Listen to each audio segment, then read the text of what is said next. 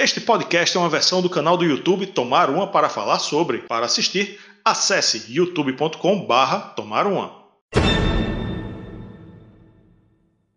O lançamento mais aguardado do metal brasileiro em 2021 finalmente aconteceu. Hoje eu vou tomar uma com Edu Falaschi para falar sobre o Vera Cruz.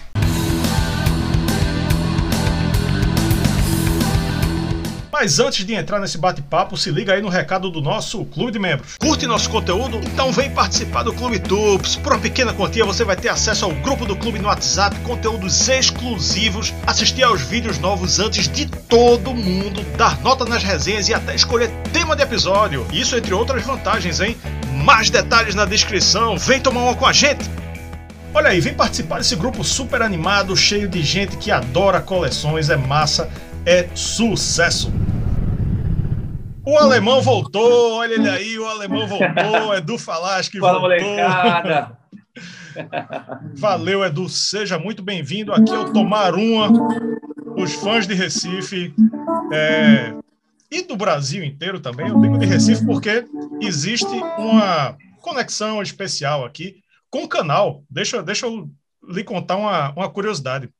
Você fez um Conte. show aqui no Baile Perfumado, dia 5 de abril Sim, de 2019, né? E eu e Yuri, que faz o canal aqui comigo, é, a gente ficou pensando, né? Pô, era bom se a gente chamasse Edu Falaschi. Aí a gente, meu irmão, o canal tá no começo, a gente quase não tem inscrito. Não, a gente não tá no nível ainda, não. 16 mil inscritos depois, a gente chamou Edu Falaschi e Edu Falaschi está aqui. Então, é um que prazer, bom, que bom. prazer imenso. Mas poderia ter chamado, poderia ter chamado antes sem problema. Com certeza. né? E, enfim, é um, por isso que eu digo que é simbólico, essa entrevista é simbólica pelo crescimento do canal. Né? A gente dizia, pô, quando a gente puder chamar Edu Falaschi, então o, o canal, Que o canal bom. já está tá bem, tá bem E parabéns. crescido, né? Parabéns, parabéns. Muito bom. Valeu, Edu. E Pelos 16 mil inscritos aí. valeu. Bom, estamos gravando no dia 17, né? O Veracruz vai ser lançado, seu novo disco de estúdio vai ser lançado oficialmente amanhã no Brasil, mas já está liberado aí no YouTube e tal, que é seu aniversário também, né? Que eu, eu, ta- Exatamente. eu tava lá na live, né? Já vou lhe dando os parabéns aqui obrigado, antecipadamente. valeu. Curioso, Valeu, eu fiz, valeu. fiz uma entrevista com o Thiago Bianchi, né, da Uhum. Noturnal, né? Você conhece muito bem. Sim. E também foi, foi um dia depois do aniversário dele, uma coisa assim tam- também. Pô, Então, a gente- legal. É, é o entrevistador dos aniversários. É isso aí. E queria elogiar o material físico que vocês estão fazendo do Veracruz, que é uma coisa é, impressionante. É, é, Muito assim, bom. é um carinho muito, muito grande que eu estou vendo que vocês têm com, com os fãs. Como é que está sendo essa recepção do material físico, Edu? Cara, é, na verdade, vale dizer que é, o mérito da, da criação desse material físico é da MS Metal Records, que é a minha gravadora do Brasil. Né? É, a gente teve sempre na história uma característica de é, países fora do Brasil, né, principalmente Japão e alguns países da Europa, terem sempre o privilégio de materiais com mais qualidade ou com um bonus track, com coisas que não, tem, não tinham no, no, no CD nacional, né? E, e, sim, desde o início a MS Metal Records, eles falavam, não, cara, a gente, o Vera Cruz é não é só um disco, primeiro disco solo da minha carreira como artista solo, né? É um disco de 30 anos de carreira, né? É um disco que celebra é, os 30 anos, né, que se ante- antecedem a essa celebração. Então, é, eles falaram, cara, a gente tem que fazer algo muito especial e culminou com, com, é, com a minha vontade de, de agradecer e dar de presente algo especial para os fãs do Brasil que sempre me apoiaram, né, sempre foram meus maiores apoiadores nesses 30 anos de carreira. Então, é, foi perfeita a ideia da MS, né, para se juntar com essa minha ideia e, e fazer o Digibook, né, que é um, um material formato livro, né, que vem um livreto, de fato, né, com, com a história em português, porque é para o público brasileiro. Essa é a maior prova que, que o material é para o público brasileiro, né, porque o texto é em português. Uh, tem também um CD, que obviamente das músicas, e o DVD que vem com um vídeo de mais de uma hora de um doc, é, falando todos os bastidores da gravação, depoimentos e tudo mais. E, então, assim, cara, é um, é um realmente um. Tem, como eu te falei, esse Digibook tem o Digipack, né? Que o Digipack lindo também, porque ele tem quatro bandejas. Quando você abre ele, ele levanta um, um pop-up que vem o navio, né, a caravela, vem o, o, personagem principal, que é o Jorge, né, que, é o, que é o cavaleiro. Então, cara, é um negócio espetacular, assim, né? Que os outros países vão, vão querer comprar. Agora vai inverter.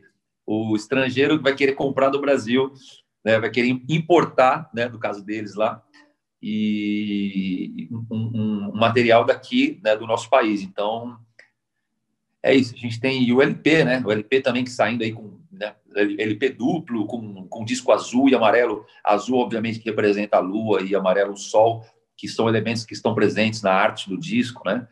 Então, obviamente, azul e amarelo dá aquela conotação da bandeira do Brasil, as cores do Brasil, né?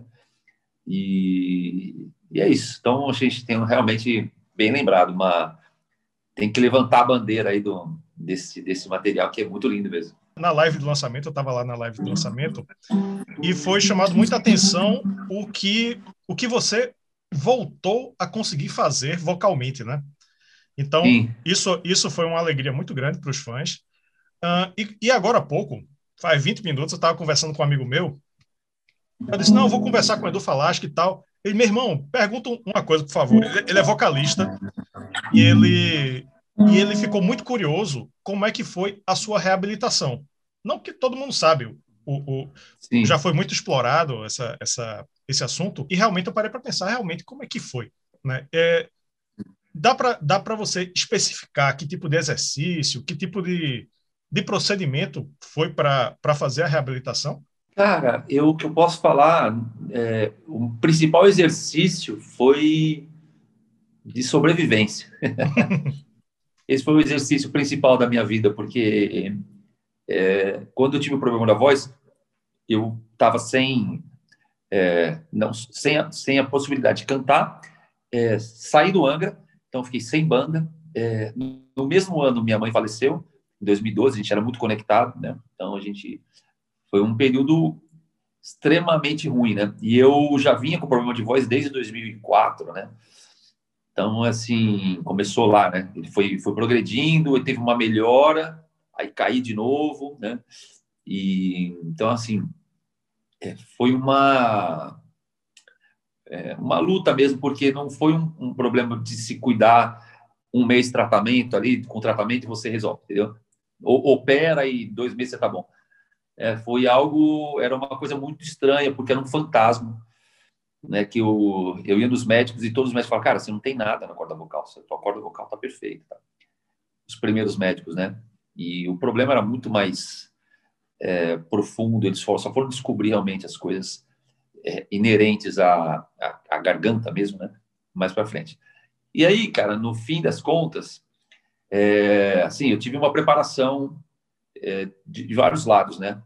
tanto da técnica vocal, que é o que você falou, de exercícios e tal, e fono, né, audiólogos, que eu fui, é, médicos, né, otorrinos, fui também é, em terapeutas, né, de para a questão psicológica, porque o, a, a, o, o, lance de eu, de eu não conseguir mais cantar, que foi assim, imagina você é um sei lá, você é um ciclista profissional que compete na Olimpíada. Né? No outro dia você acorda e não consegue subir na bicicleta.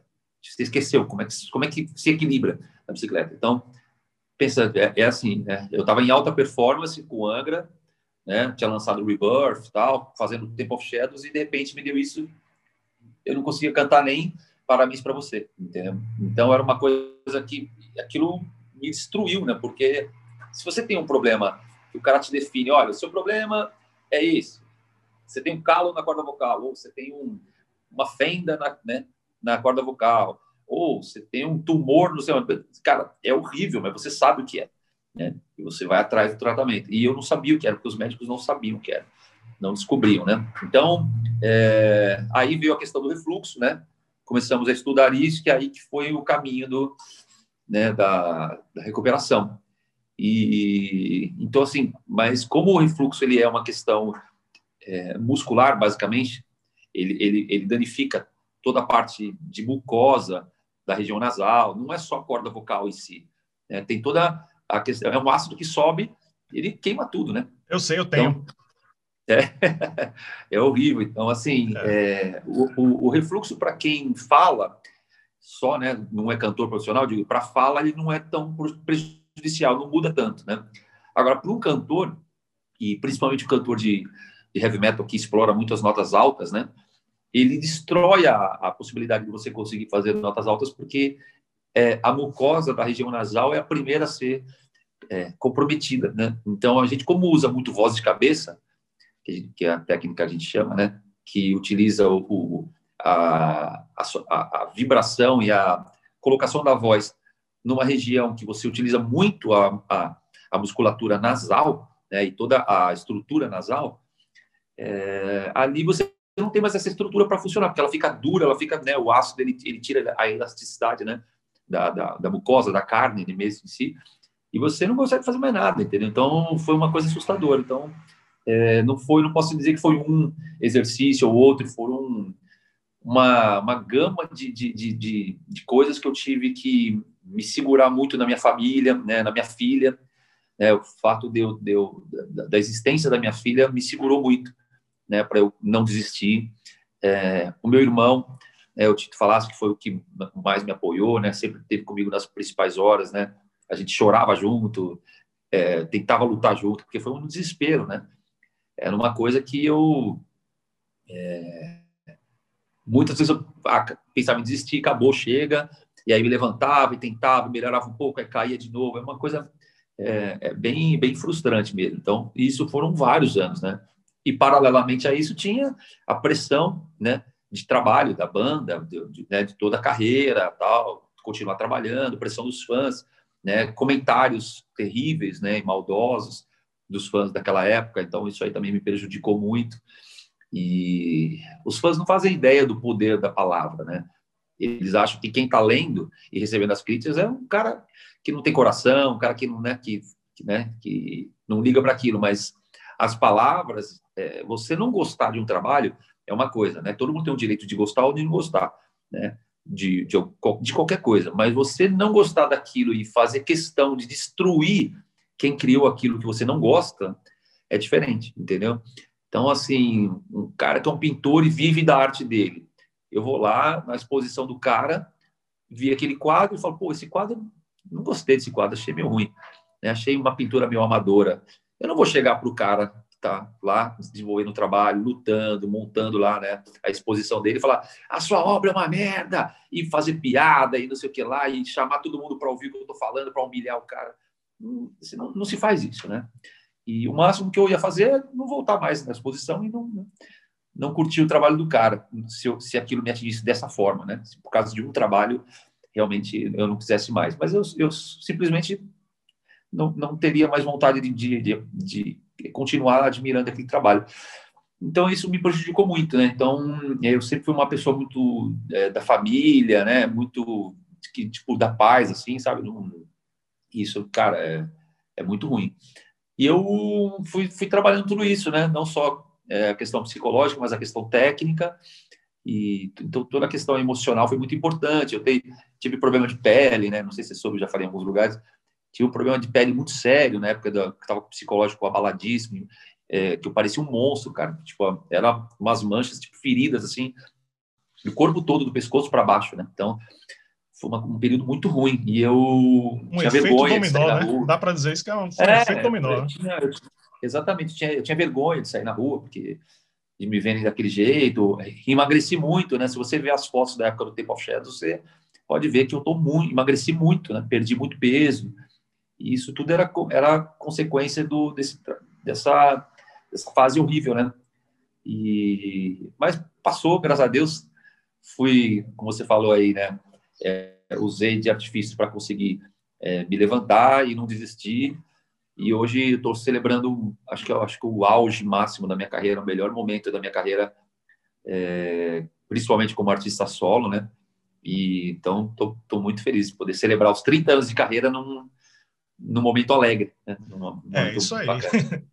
e o que você falou do, do fã foi quase exatamente o que Tiago Bianchi falou quando ele teve que substituir André Matos no Xamã. Realmente Sim. o fã não não tem muito filtro. o filtro do fã é muito difícil. E então vamos falar da reviravolta, da volta por cima e, e falar da concepção do Vera Cruz, que a gente aqui no canal, eu e Yuri, fizemos um vídeo uh, com, com, as primeiras impressões, a gente ouviu e, e já soltou o vídeo. Eu acho que fomos os primeiros, no YouTube os primeiros. O fã, ele está comparando muito com o Temple of Shadows, né? que foi que é, é uma, é uma comparação inevitável. Que né? bom, porque, que bom. Exatamente, porque o Temple of Shadows é um dos grandes trabalhos do metal nacional. É um, se você for fazer uma lista dos maiores álbuns de metal nacional, Temple of Shadows é obrigatório. Então, algumas, alguns fãs estão é, reclamando disso e outros estão achando a maravilha. Né? O que, uhum. a minha opinião particular, é que você pegou tudo que tem de bom que, que fez esse a sua carreira ser, ser grandiosa e colocou nesse disco, né? Colocou o, o melhor de Edu Falas que está aqui, né? Perfeito. Os fãs não estão errados de comparar, né? De, de, de, de notar a semelhança não só com o Temple of Shadows, mas eu vi comentários do Omar, né? Pô, tem muita coisa do Omar, do Fred Equality, tem muita coisa do Symbols, né? A maneira que ele subiu nas notas e tal. É, inclusive, vou revelar aqui para você, a, o refrão da, da Rainha do Luar, Rainha do Luar, né? Do you know, do you feel? Isso é do Symbols. Era uma música que eu hum. estava compondo para os Symbols naquela época. E então assim, é, na verdade os fãs não estão errados em comparar com coisas que eu fiz no passado, porque isso é proposital, é um disco celebrando 30 anos, certo? E é um disco de celebração, um presente para os fãs, né? um agradecimento ao apoio de 30 anos dos fãs. É, quando eu vou comemorar 30 anos, eu estou comemorando 30 anos de um passado. Não estou comemorando 30 anos de um futuro. Né? E, então, assim, para esse momento, para esse disco, para o Veracruz, a minha intenção foi justamente pegar os meus principais elementos de influências, né, como compositor, como cantor, o, o resgate que eu tive, né, é, com o lance da, da, técnica vocal que eu usava no Symbols e no, principalmente no Rebirth, né, para esse disco, tudo proposital, porque realmente é um disco de celebração do que eu já fiz, né? Então, não, os fãs não estão errados em comparar. Agora, se vão gostar ou não, aí cada um, cada um segue a sua, né, a sua preferência. E o, é, o que eu tenho consciência é que é um disco maravilhoso, né, as composições são muito legais. Eu me dediquei um ano e meio, eu e o Roberto Barros, para construir uma, uma obra complexa, uma obra bem feita. Né? Eu poderia fazer um disco de um mês? Podia. Né? Pegar as musiquinhas lá, tá, faço uns riffs simples tal, um mês está pronto, Agora, os fãs que me apoiam nesses 30 anos merecem isso? Não, não merecem. Então, eles mereciam o quê? Um lançamento digno de 30 anos de apoio. Né? Então, que é o Veracruz, com né, materiais maravilhosos né, que a MS Metal Records endossou, é, músicas com um ano e meio de composição, né, com arranjos intrincados, com um produtor que me ajudou, que no caso me ajudou na produção, que é o Roberto Barros, que é um guitarrista fora da curva, né? é um cara fenomenal, não só como guitarrista, mas como, como arranjador, o que, em certos momentos, guitarristicamente falando, ele assusta até. Então, muita gente até estranha. Muita gente, eu, eu li alguns comentários, tá? algumas pessoas não realmente não entendem. Então, assim, o Vera Cruz não é um disco de aceitação imediata, é, eu digo assim, no sentido de simplicidade. Não é um disco simplório. Muito pelo contrário. É um disco que você precisa de muitas audições, né, para você descobrir é, vários elementos. Inclusive, tem vários easter eggs dentro das músicas que as pessoas vão descobrindo a cada ouvida, entendeu? Então, é um disco complexo, Não é um disco para qualquer um. Não é um disco que qualquer pessoa vai chegar e, e, e entender tudo que tem por trás da complexidade e, e, e característica poética, posso até dizer assim, dentro do, do conceito e, e, da obra em geral do Veracruz. Então, é, essa comparação ela tem que existir, porque de fato é o mesmo compositor do Temple of Shadows, de vários clássicos, né? Então, ela tem que existir. Se ela não existisse, eu achar estranho, porque é, para mim seria como eu perder a identidade, né? Porque eu a ideia foi essa, anos, né? É, estou celebrando 30 anos de, de uma história de sementes que eu fui plantando e de coisas que eu fui desenvolvendo e que me tornaram o Edu Falaschi, como, como as pessoas me conhecem como compositor. Né? Então, assim, se você pega porra, o cara que compôs Nova Era, o cara que compôs Heroes of Stain, o cara que compôs é, Bleeding Heart, que é tão né, conhecida, é tocada em estilos diferentes, sertanejo, até gravou tal. É, o cara que compôs Wishing Well, o cara que compôs Spread Your Fire, né? São todas músicas que a galera canta. As primeiras músicas de todos os discos do Angra, da minha época, são músicas minhas. Então, as músicas de abertura, que geralmente são as músicas de, de entrada, né? São músicas minhas, né? É, Spread Your Fire, Angels and Demons, é, Wishing Well, é, cara, sei lá, A Rising Thunder, é, The Course of Nature, e posso ficar aqui falando, né? Hunters and Prey, é, Gentleman Day, tudo isso tem meu DNA. Todas essas músicas eu coloquei o meu DNA. Então, quando você ouve essas músicas, né, ela, você sabe que tem coisas do, do Falasque ali. Então, quem foi, vamos fazer uma matemática aqui, quem foi o compositor dessas músicas no Angra e quem foi o compositor do Veracruz? É o mesmo, é o mesmo cara.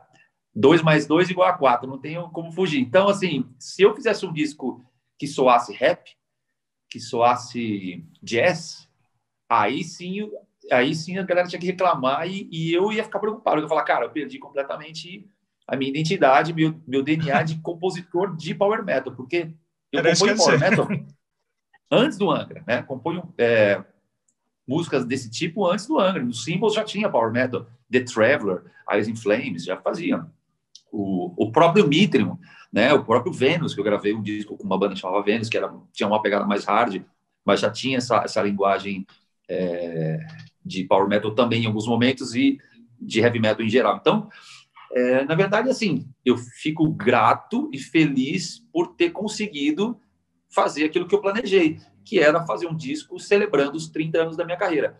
Agora, qual é a banda dessas, desses 30 anos de, de carreira que me deu mais visibilidade? o Angra. É, qual é a banda desses, desses 30 anos de carreira que eu fiquei mais tempo? Quase metade desses 30 anos de carreira eu fiquei mais tempo. O Angra. Então, é natural que as, as pessoas me conheceram, muita gente me conheceu no Angra, né? Então, é natural que a, que a identidade que elas ouvem no Vera Cruz tem essa identidade do Angra, mas, é, mas a conta que elas têm que fazer é o contrário. É a identidade do Edu do Angra está no Vera Cruz e não o contrário, entendeu? Porque o que eu criei antes foi o que eu criei nas, né, nessas bandas e, e, principalmente no Angra. Então, a conta que os fãs têm que fazer é: ah, o cara do Vera, o cara do Angra, a voz do Angra, né? A voz é a cara da banda, né? A identidade vocal, aquilo que dava é, a tonalidade da voz, a palavra que, que era é, espalhada né, para o mundo, a mensagem era a voz de quem? A minha voz. Né? Então, essa voz está presente no Veracruz. Então, é impossível você desassociar uma coisa da outra. Né? Então, é só. É que o fã, ele às vezes faz a conta inversa. Né? Ah, o Veracruz, dizer que não. Não, é o contrário. O cara daqueles tempos, dos anos 2000, do Rebirth, Keep of Shadows, é o mesmo cara do Symbols, é o mesmo cara do Veracruz, que está celebrando 30 anos. Então, é, é, natural. Quando eu ouço, por exemplo, a voz do, do, do, Vou fazer uma analogia aqui. Se você ouvir um disco, um disco que o, sei lá, o Brian Johnson do ICDC cante, na hora você vai lembrar de que banda? Do ICDC. A voz do cara é tão marcante que você vai lembrar do ICDC né, na hora. Se você ouvir um disco do Steven Tyler, fora do, do Aerosmith, cara, você identifica na hora aquilo como, como Aerosmith, por causa do DNA daquilo, entendeu? E, e no meu caso a mesma coisa. O cara que conheceu o Angra na minha época, que é uma, uma, uma grande parcela dos fãs, né, que conhece, começaram a ouvir Angra no Rebirth, eles ouvem qualquer coisa que eu fizer hoje e falam, pô, tem uma identidade angrística ali. O que é muito bom, porque um, eu me orgulho muito do que eu fiz com os caras lá. Segundo, porque de fato eu contribuí com não foi uma música, é uma música aleatória, que tá lá do lado, lado B, né? A décima música do disco. Cara, todas as primeiras faixas do disco são composições minhas. Todas, 100% dos meus discos. Todos os videoclipes For a Rebirth, que é um videoclipe ao vivo do DVD, todas as músicas de trabalho são músicas minhas, né? Liz of Life, né? Wishing Well. Então, então, assim, é natural, né? O pessoal só às vezes faz a conta ao contrário, mas tudo que eu cantar na minha vida vão, vão relacionar as composições que eu fazia no Angra. E é o jeito que eu componho mesmo, né? Quando eu pego o violão, tipo. É meu jeito de tocar, né? Então, jeito que eu fiz. Wise Man, né? O jeito de por exemplo, a brasilidade que tem na, na Lenda Roy, né?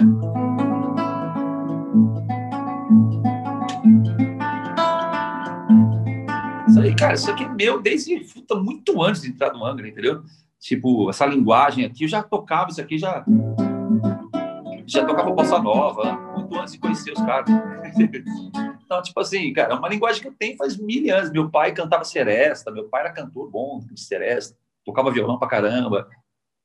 O, tem um tio que chama Ernesto A1, foi até no Jô Soares, que, que canta Seresta, né? ele foi como o último celesteiro tal. Então, a linguagem da música popular brasileira está em mim já faz muitos anos, eu nasci com isso, entendeu? Então, é, é meio que natural, né? Só concluindo aí. Temos um clube de membros aqui no canal e o clube de membros tem vantagens como mandar perguntas para as entrevistas. Marcel Melo, ele perguntou o seguinte: sobre as gravações com grandes nomes da música brasileira, como Milton Nascimento, Guilherme Arantes e agora Elba Ramalho. Esses artistas se surpreenderam com um artista de heavy metal procurando eles? Ah, com certeza, porque não é comum, né? e, cara, eu acho que eles se surpreenderam, na verdade, com uma qualidade das músicas, né? Tanto na época do, do, do Milton Nascimento quanto é, agora a, a Elba Ramalho e o Max Cavalera, né? Então, a, a, falando da Elba, cara, a Elba Ramalho foi um grande sonho meu, né? E um, um, sonho realizado porque não só pela cantora, mas eu tinha muita é, vontade de ter um artista do Nordeste, né? Que representasse é, a música do Nordeste com maestria e com qualidade né? E, cara, eu acho a Elba uma das maiores representantes da música nordestina com uma história linda, né? Com uma musicalidade linda, com parceiros que, pô, a gente não precisa nem Luiz Gonzaga, né? Não dá nem. Né? Então, tipo assim, gênios da música, né? Que construíram com ela uma, um patrimônio nacional. Né? Então, é, ter uma pessoa desse calibre, um artista desse calibre, aprovando né, a minha música, falando, cara, vou fazer parte disso, é maravilhoso, eu tô super afim, porque eu achei a música linda e vamos fazer, tô dentro. Então, cara, para mim isso é o maior prêmio que eu podia ter na minha vida, assim, né? Então, foi um grande sonho mesmo é, ter essas pessoas envolvidas comigo. O Guilherme Arantes, eu, cara, eu sou apaixonado nele, né? Então, é, ter ele no meu DVD, né, no Temple of Shadows in Concert lá, foi uma coisa surreal. Assim, quando eu olhava, eu olhava por piano, ele tocando e cantando comigo, eu falava, meu Deus do céu, é muito sonho, mas foi muito legal. Cristiano Moura, qual a importância da mistura do metal com os ritmos brasileiros para você? Cara, como eu falei, eu cresci né, dentro da música popular brasileira por causa dos meus pais, principalmente por causa do meu pai, né? E então isso é uma coisa bem natural dentro de mim. Eu escutei de tudo que você pode imaginar, desde Ataúfo Alves, para vocês verem que realmente aqui tem café no bullying, que é um dos, né, dos caras que meu pai mais gostava, né, que cantava uma música da professorinha e tal. Que saudade da professorinha que me, que me ensinou o beabá. Então, tipo, cresci com isso, né? Com músicas Nelson Gonçalves, cresci com, com essa linguagem. E, e fui né, desenvolvendo com, com influências né, de, de outros estilos também. Fui crescendo com isso, né? E agregando a minha música também. É, mas o, o, a, o, o, lance mais importante é que no Veracruz isso era muito importante para mim. No Veracruz isso era especial, porque era um disco que eu queria oferecer pro fã do Brasil. Por isso também que tem a, a ligação da história, é, que é uma história de, com contexto europeu inicial, por causa da, das, do, das, cruzadas, né, dos templários tal, tem aquela conotação épica tal, mas que eu consegui linkar com o Brasil de forma bem natural, porque na hora da pesquisa, quando a gente foi pesquisar, a gente descobriu que tem muita influência e vinda de cavaleiros templários para o Brasil, que ninguém fala sobre isso. E existem monumentos templários no Brasil, entendeu? Então, assim, que a gente foi descobrindo que é realidade isso, né? E aí que foi a sacada. Eu falei, cara, achei o jeito de linkar é, a história do Brasil com essa história medieval, que tem a característica mais europeia, e, e vai ser o jeito perfeito de eu presentear o nosso país contando a história do nosso país dentro de um épico é, com uma característica europeia, né? Então foi muito foi muito assim natural com, através das pesquisas a gente foi descobrindo esses esses elementos, né? Então por isso que tem essa ligação com a música brasileira é, bem acentuada no no Veracruz, né? Já tive em outros, outros materiais, em outros lançamentos, mas Veracruz é mais especial ainda para mim, justamente por essa homenagem que eu queria fazer ao nosso país tão sofrido e, e que precisa muito dessa é, valorização e reconhecimento da nossa identidade como brasileiro. Né? Eu tenho uma sensação de que a gente precisa é, fortalecer dentro do brasileiro o orgulho de ser brasileiro entendeu? O orgulho da nossa identidade. Tem coisa ruim pra caramba? Tem. Tem, cara, muita coisa para arrumar nesse país? Tem. Em todos os países tiveram. Tem, tem países que estão agora em primeiro mundo e que são perfeitos, que no passado não eram perfeitos. No passado eles eram cheios de problemas e com muito trabalho eles conseguiram chegar lá. Então eu vejo o, o, o Brasil como um país de que precisa é, do nosso orgulho resgatado, não aquele orgulho chulo, político, o orgulho de levantar a bandeira brasileira só para é, lacrar, né, como tem muitos lacradores por aí, e, e, e, principalmente em prol de uma de uma de um viés político. Não, não é isso. Eu falo de do cara olhar para a cultura, por exemplo, do Nordeste e descobrir que, cara, a cultura do Nordeste é tão rica que parece um, um continente dentro da região nordestina e, e do norte do país. De quantidade de músicas, quantidade de ritmos, quantidade de harmonias, que cada região tem uma diferente da outra.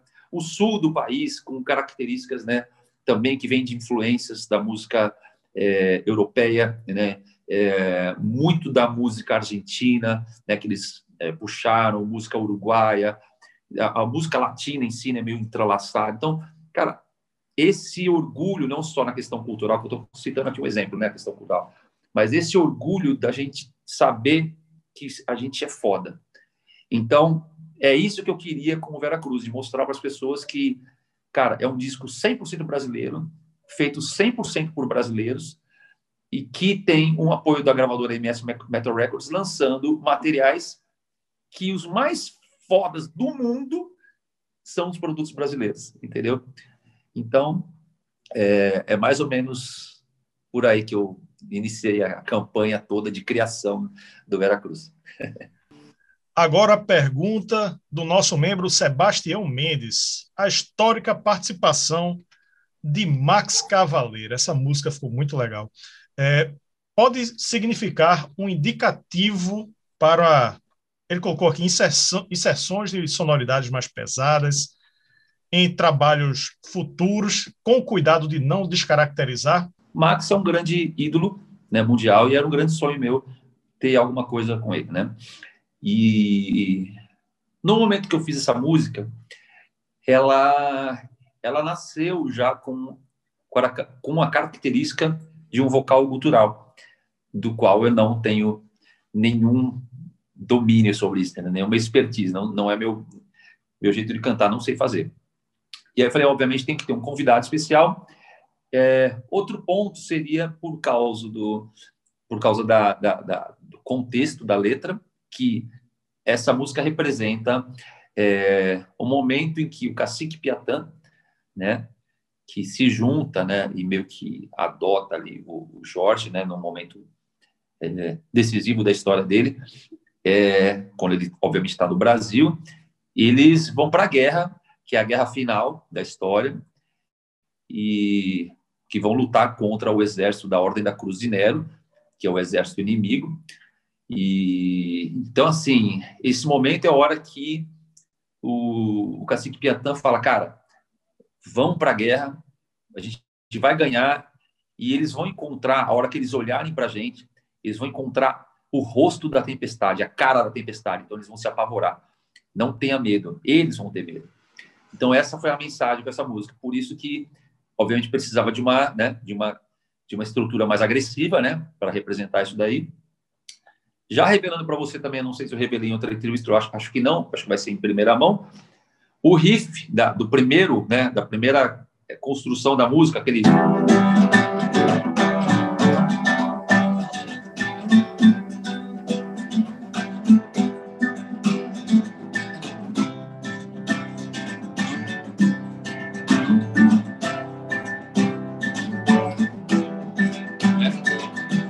riff era dos Symbols também.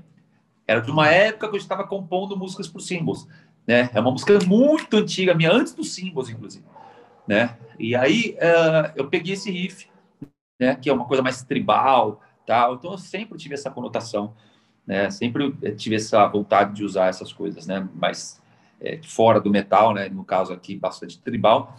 E, e o cara para fazer isso, para tá junto comigo nessa, pra, na minha cabeça, sempre foi a, a minha primeira opção era o Max Cavalera. E aí, quando eu mostrei para ele a música, né, a gente não, o não a gente já tem, né, então a gente vamos tentar, né? E eu sabia que, para, eu ouvi dizer que ele é, não gravava nada de participação especial há 25 anos. Então a chance dele, obviamente, não gravar seria muito grande. Então ele ter aceitado, cara, só mostra para mim que é, é, a qualidade da música é muito bacana, porque o Max Cavalera ele é um cara excepcional, ele não entra em nada que não seja excepcional. Então, é, para mim, ter a presença do Max Cavalera num disco meu é, no momento, é o ápice da minha carreira. Assim, né? Eu acho que ele é um, dos grandes representantes da música brasileira no exterior, é uma grande referência dentro do, do heavy metal mundial e é uma personalidade maravilhosa, né? O cara tem um carisma dificilmente, é, são poucos cantores que têm isso, né? Então, é, foi perfeito, porque a minha primeira opção sempre foi o Max, e eu consegui ter a felicidade de ter a, a aceitação dele, né? E o, vamos dizer, o, o carimbo dele de aprovação para estar nesse, nesse projeto. Tivemos aí a, a volta com o Temple of Shadows em concert, né, homenageando o Temple of Shadows, uhum. o, a grande homenagem à sua carreira agora com Vera Cruz. E para frente, né, quando, quando a pandemia permitir, é, vai, vamos ter show, vamos ter alguma coisa especial nos no shows? Como é que vocês estão pensando aí nessa, nesse caminho? Cara, é, eu vou te contar uma coisa, eu tive muita sorte, é, porque é o seguinte, é, quando a pandemia começou, eu já tinha me programado na mesma época para começar a compor o Veracruz, né? Então, assim, quando a pandemia veio, ela não foi um susto para mim, porque eu já tinha me preparado para parar. Então, eu estava finalizando a turnê do Moonlight, né? E então já ia acabar a turnê do Moonlight, que é o meu show acústico, né? E já ia começar a, a composição do, do Veracruz. Então, quando começou, foi algo programado, né? E isso, por que eu estou falando isso? Porque está acontecendo agora de novo. Né? Já me perguntaram assim, pô, mas agora o disco vai lançar, né? Também no meio do ano, tá? vai ter mais meio ano, até provavelmente começarem a ter shows no Brasil, né? É, pô, você não acha que vai ficar um bom tempo e até ter show, não é meu ruim? Cara, na verdade, não, porque assim, como eu te falei, como é um disco muito complexo, não é um disco de de para muita gente, né, não é um disco de, de, de, fácil aceitação imediata, né? Então é um disco que eu sei que vai estar no coração de todo mundo, né, em breve. E as pessoas que estão absorvendo ainda vão levar um tempo. Então é bom ter esse tempo para as pessoas entenderem todo o projeto, entenderem, né, esse primeiro susto, como você falou lá no começo da entrevista, pô, que tem essas comparações tal. Isso aí é um primeiro susto, né? E que, como eu já falei, é proposital e é e é natural, porque faz parte da minha história, são 30 anos de história. O Vera Cruz é um resumo desses 30 anos de história, né?